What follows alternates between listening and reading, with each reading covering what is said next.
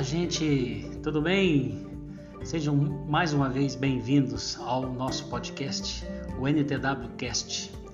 Hoje com um assunto muito legal também, né, e propício, porque a gente costuma falar dele meio em cima da hora e agora a gente falar um pouquinho mais cedo, que é o imposto de renda, né, de pessoa física. Aí às vezes a gente tem a impressão que está falando um pouco mais, mais cedo, mas é, é primordial para a gente não passar por algumas situações. Estou aqui com meu amigo João, né, diretor aqui da NTW, vai falar um para a gente. E aí, João, como tá?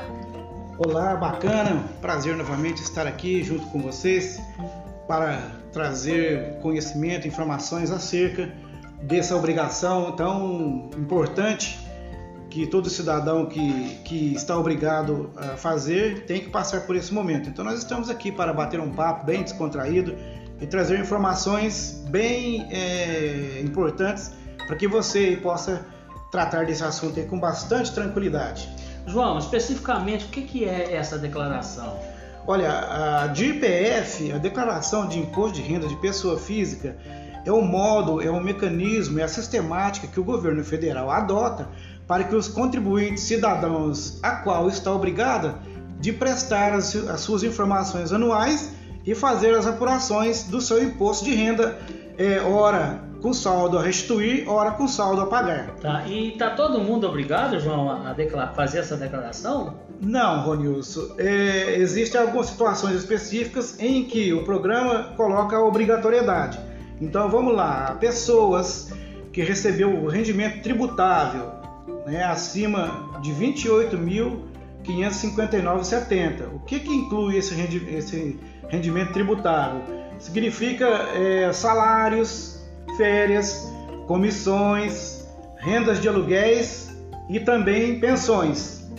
Também está obrigado a declarar as pessoas que receberam rendimentos isentos e não tributáveis acima de 40 mil reais pessoas que obtiveram lucro na atividade de rural, né, de 142.798,50, renda superior a 142.798,50 na atividade rural.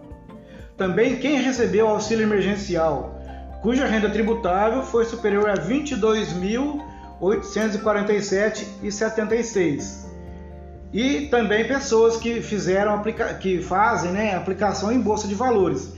Aí, Ronilson, essa aplicação em bolsa de valores ela não tem um valor mínimo. Uhum. O simples fato da pessoa é, operar com a bolsa já causa obrigatoriedade dela estar prestando essa declaração se ela, para Se ela aplicou um real lá, é obrigado a declarar. Obrigado a declarar. Aí não tem, não tem, não tem limite mínimo, tem que fazer a declaração. Legal, João. Isso aí tem um prazo? Como é que funciona? Ronilson, é, todo ano a Receita Federal ela abre o prazo para os contribuintes declararem do dia 1 de março ao dia 30 de abril de cada ano, salvo quando há alguma situação é, especial né, em que a Receita então faz a prorrogação dessas datas, como por exemplo no ano passado e neste ano que nós passamos aí pela pandemia, uhum. então houve aí uma necessidade da Receita Federal prorrogar e estender esse prazo por mais um ou dois meses.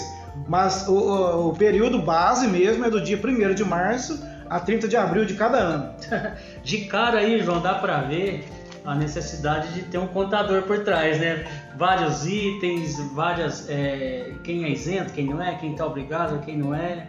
Fala pra gente um pouquinho aí como é que a gente faz isso, onde, onde que se processa isso. Então, olha, é, a Receita Federal, ela é, no, no sítio, né, no, no portal da Receita Federal, ela disponibiliza lá o programa é, validador, o programa executor do, do, da declaração de imposto de renda. Então é público, a pessoa é, que entende, acha que, que pode fazer por si só a declaração de imposto de renda, tem a total liberdade de lá no portal, baixar o programa e ela própria fazer a, a transmissão das suas informações.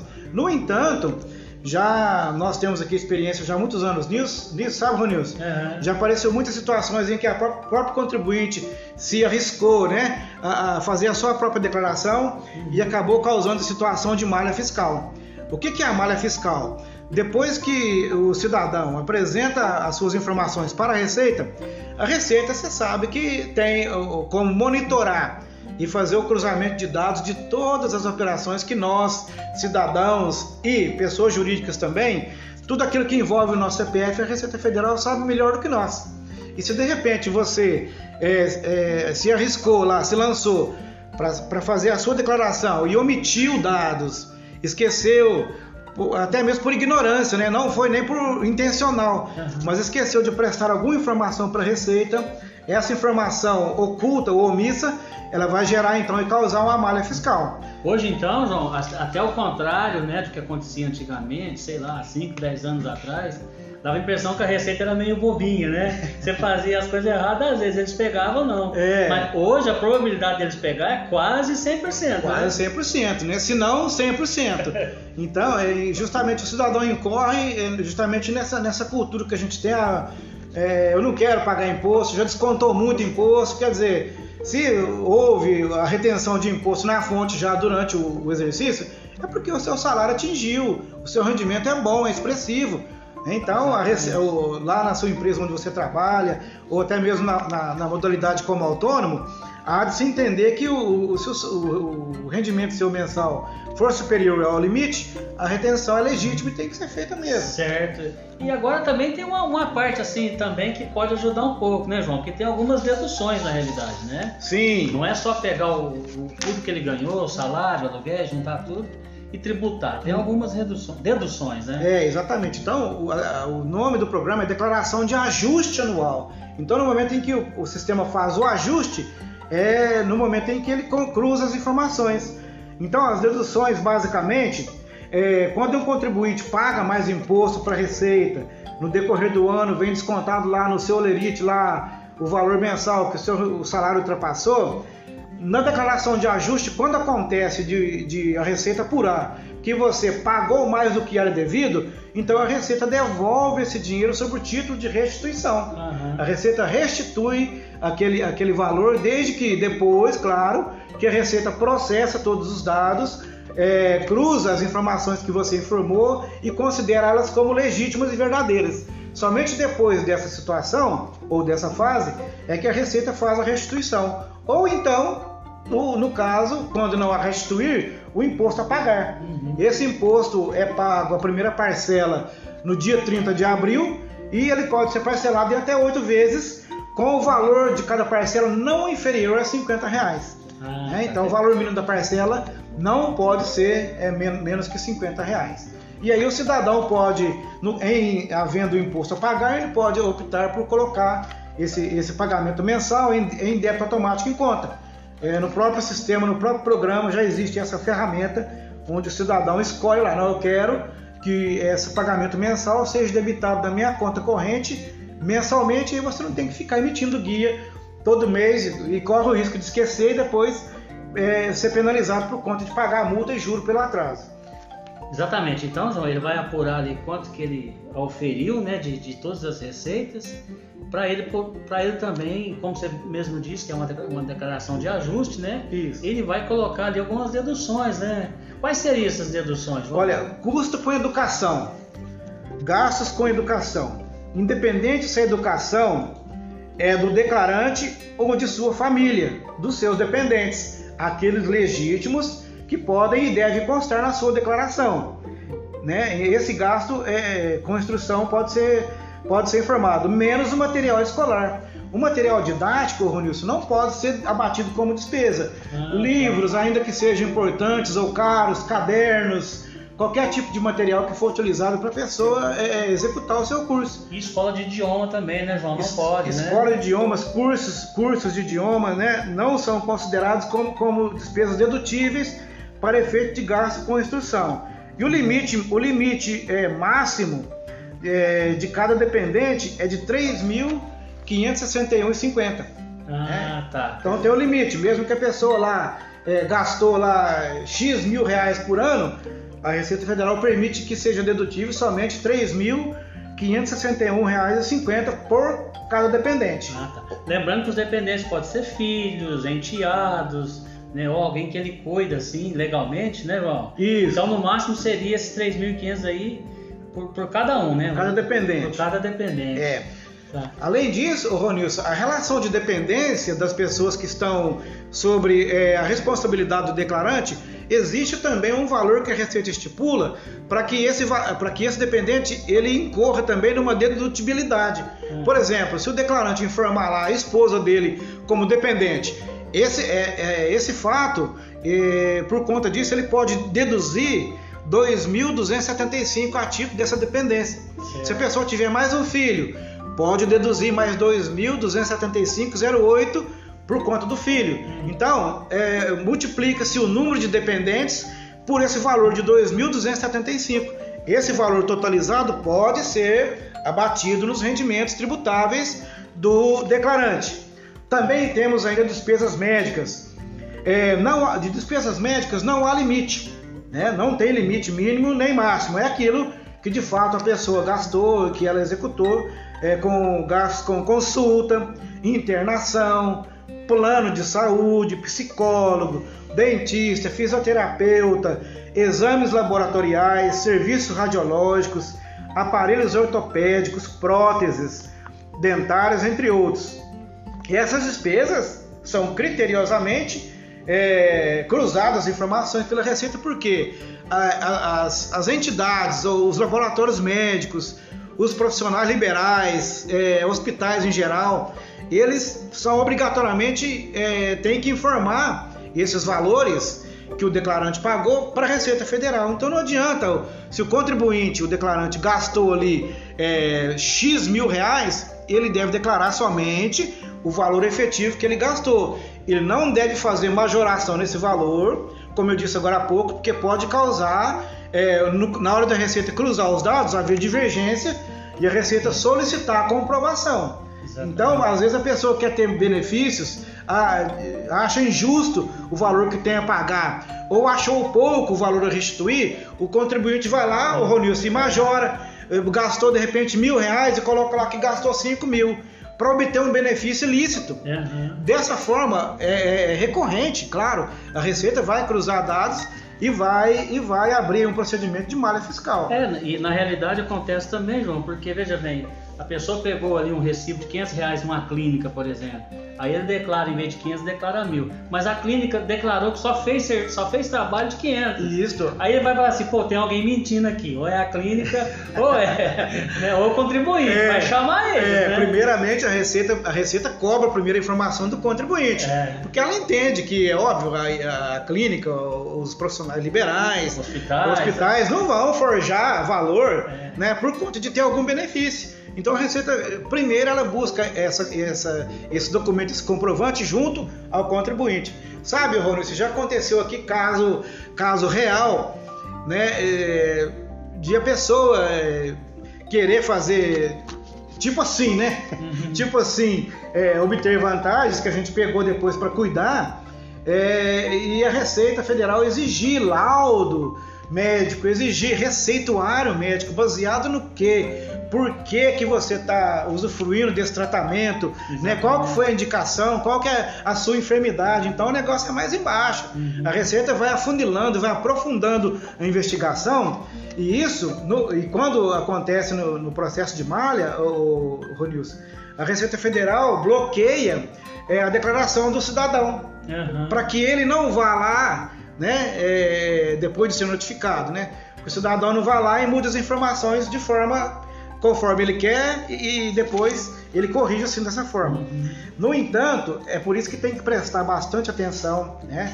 É, para poder declarar é, com os documentos corretos, de forma correta, dentro do prazo legal, sem pressa. Nossa, a nossa intenção aqui de trazer já de forma antecipada esse conteúdo para você, para que você se prepare, é, busque os documentos é, com, com legalidade, pegue, é, declare somente aquilo que é legítimo, né? Porque não, acho que a, a vantagem lista, né, Ronilson, não, não é legal, né? Muito importante, João, isso que você está fazendo, porque chega lá em março do ano que você vai declarar, Aí você vai buscar, os, vai procurar recibo, você não tem, você não pegou, né, no ano anterior, não pegou recibo, não pegou nota fiscal. E às vezes aquele lugar que você, que você fez o, o serviço, a empresa nem possa mais te dar uma nota fiscal, por exemplo. Ela não tem como emitir uma nota do ano anterior. Retroativo, exato. É, ela no máximo ela poderia fazer desse ano, aí só serviria para o outro. Então, assim, a nossa, uma das nossas ideias, gente, trazer esse podcast, é você ficar atento, né? Tudo que você está fazendo esse ano, é, as despesas que você está tendo, se você ainda não, não tem, né, você pode até correr atrás e pegar os seus recibos, pegar as suas notas fiscais e deixar guardadinho para você poder usar, né, Val? Em tempo, Ronilson, em tempo. É, é essa, essa é a, a lógica, né? esse é o intuito do negócio para que, o, que o contribuinte.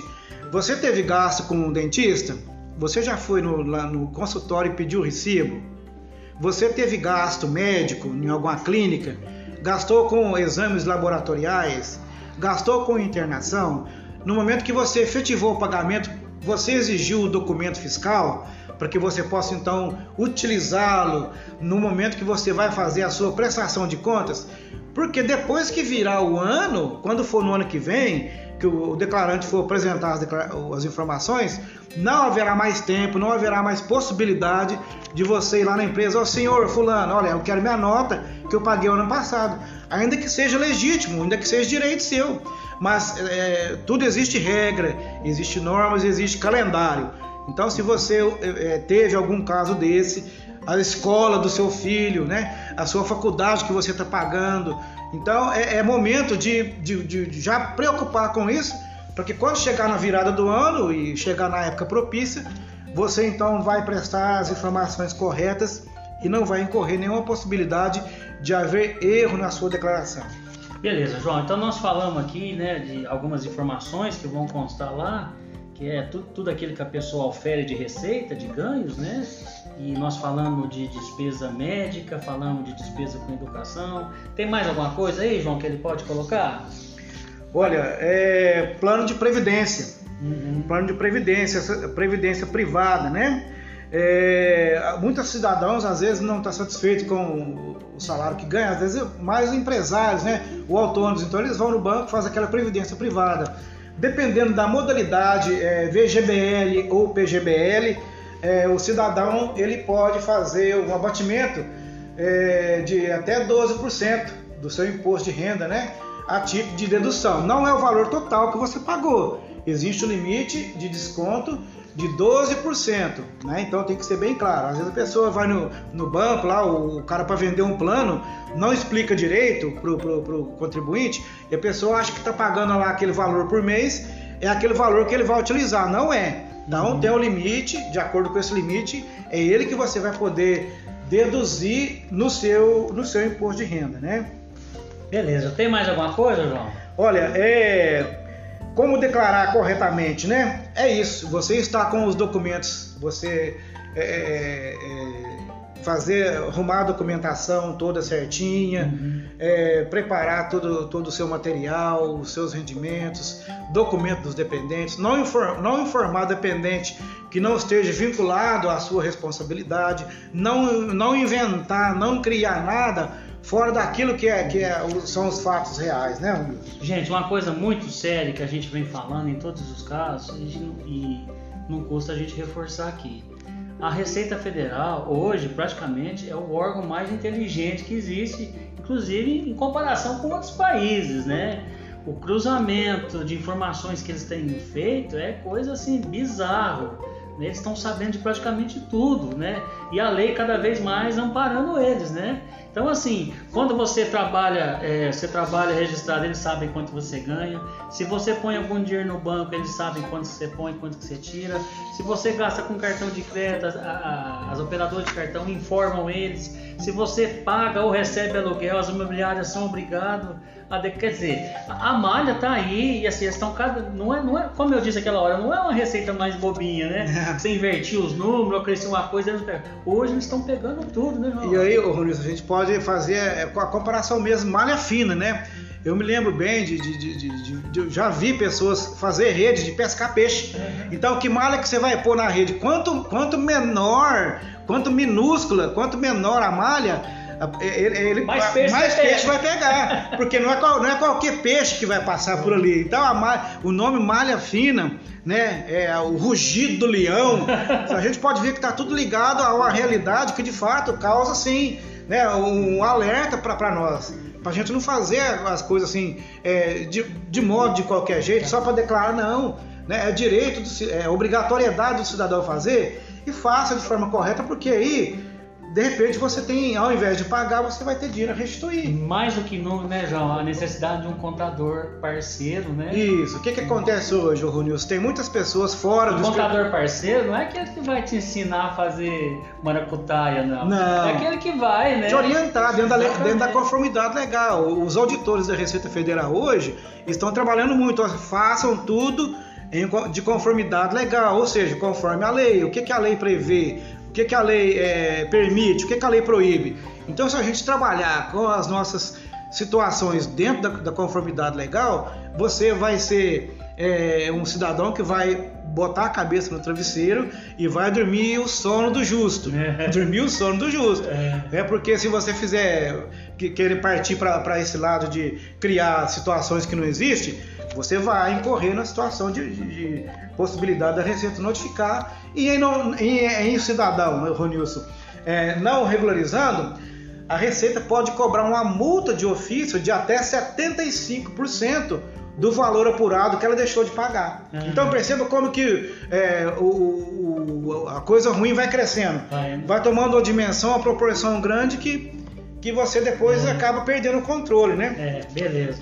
João, mas aí, vamos lá. O cara fez, ou o contador fez, declarou certinho, mas a Receita acusou erro, né? Como é que faz? Então, na, fa olha, na fase, na fase de, de, processamento da declaração, em havendo algum erro ou alguma divergência, inconsistência, né? inconsistência ainda, é, ainda sim é permitido o contribuinte, por sua conta própria, fazer a declaração retificadora. Uhum. O que, que é a declaração retificadora? É o contribuinte, baseado na, na pendência ou na inconsistência que a Receita Federal apurou, o, o contribuinte vai verificar se de fato aquela, é, aquela constatação é verídica e vai então proceder uma declaração retificadora. Ele vai lá, ou vai mudar aquele valor, ou vai excluir aquele item que ele colocou incorretamente para que a declaração dele seja processada. Uma vez processada, ele então a Receita consolida aqueles valores informados.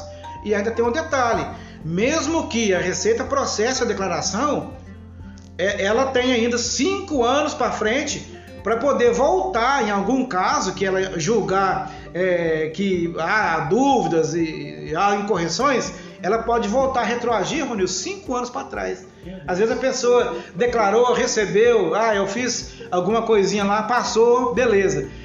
Beleza, né, recebeu, mas a Receita pode, enquanto não, não selar cinco anos, a Receita ainda pode vir na declaração, fazer alguma mudança, é, solicitar informação para que o contribuinte então faça a retificadora ainda, né? Então não, fique totalmente tranquilo enquanto passar cinco anos. A receita fica de um olho no gato, outro no é, é, agora, se você já fez tudo certinho, declarou somente aquilo que é fato real, acabou.